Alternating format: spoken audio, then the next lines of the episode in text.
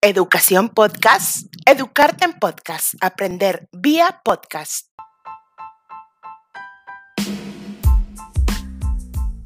Un podcast que habla de historia y posturas, espacios y prácticas.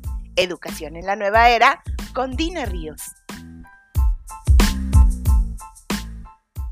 Hola, Hoy vamos a hablar de un gigante de gigantes, una reserva natural ubicada en el municipio de Viesca, Coahuila, considerada patrimonio tangible para el estado de Coahuila.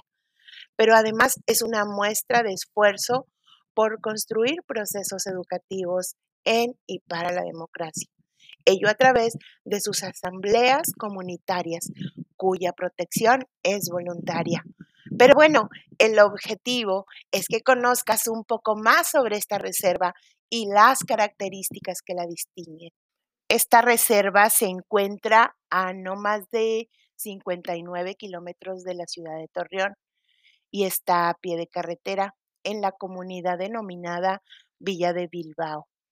Este vestigio data de hace más de 60 millones de años y es un testigo del paso del tiempo, ya que esta región estaba por abajo del ya desaparecido mar de Tetis. Los investigadores lo han llamado playa occidental de arenas finas pertenecientes a un gran lago glaso fluvial de la era mesozoica. Como te podrás dar cuenta, en Coahuila lo llaman el Coahuila de los dinosaurios. Y aquí hay pues eh, algo de la historia de él, porque ha sido considerado como tierra de dinosaurios. Pero, ¿qué son las dunas? Son extensos montículos de arena que fueron acumulándose por un periodo largo de tiempo. Gracias a factores como el viento y las corrientes de los ya extintos ríos Agüenaval y Nazas, Realmente estos son los causantes de dicha composición de arena y cuarzo. Pero bueno, el día 17 de junio del 2014, por voluntad expresa, se decretó área destinada para la preservación de los ecosistemas y su biodiversidad. Esto lo vas a encontrar en el diario oficial de la Federación. ¿Y qué decir de ese clima extremoso que caracteriza la laguna?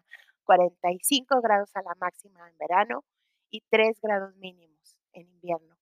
Vegetación extensa, palmas datileras, nopal, mezquite, lechuguilla, gobernadora, candelilla. Una gente tan comprometida con arraigo y amor a su tierra.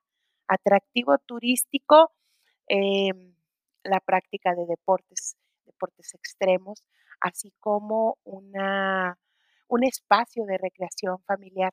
Habría que considerar este contexto para conservar pues el logro meritorio, ¿verdad? De eh, preservar la flora, la fauna, los, los impactos de efectos invernadero, pero además la recuperación de la memoria histórica para reconstruir una identidad mediante la cultura, las formas de organización, a través de una nueva visión educativa.